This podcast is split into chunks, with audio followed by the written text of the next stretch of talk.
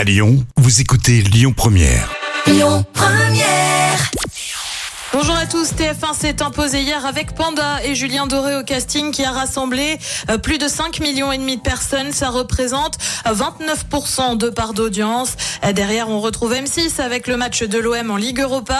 Euh, France 2 complète le podium avec envoyé spécial. À noter aussi les audiences de France 2 en deuxième partie de soirée avec complément d'enquête consacré à Cyril Hanouna qui a été suivi par 3 millions de personnes, un record pour le magazine. Squid Game dans la tourmente, la série de Netflix qui avait pourtant fait sensation euh, dès son lancement ferait face à de possibles plaintes. Et pour cause, il y a la série, mais il y a aussi la télé-réalité dérivée, Squid Game, le défi.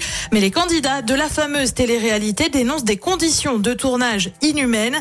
Deux d'entre eux menacent de porter plainte contre le studio qui produit l'émission, mais aussi contre Netflix qui a produit la série.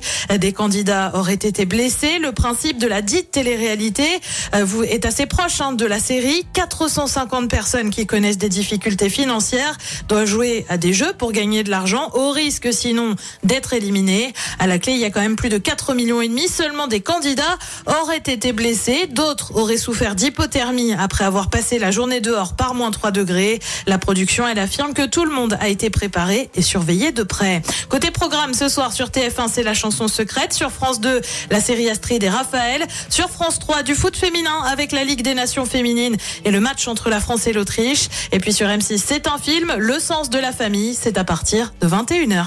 Écoutez votre radio Lyon Première en direct sur l'application Lyon Première, lyonpremière.fr et bien sûr à Lyon sur 90.2 FM et en DAB+.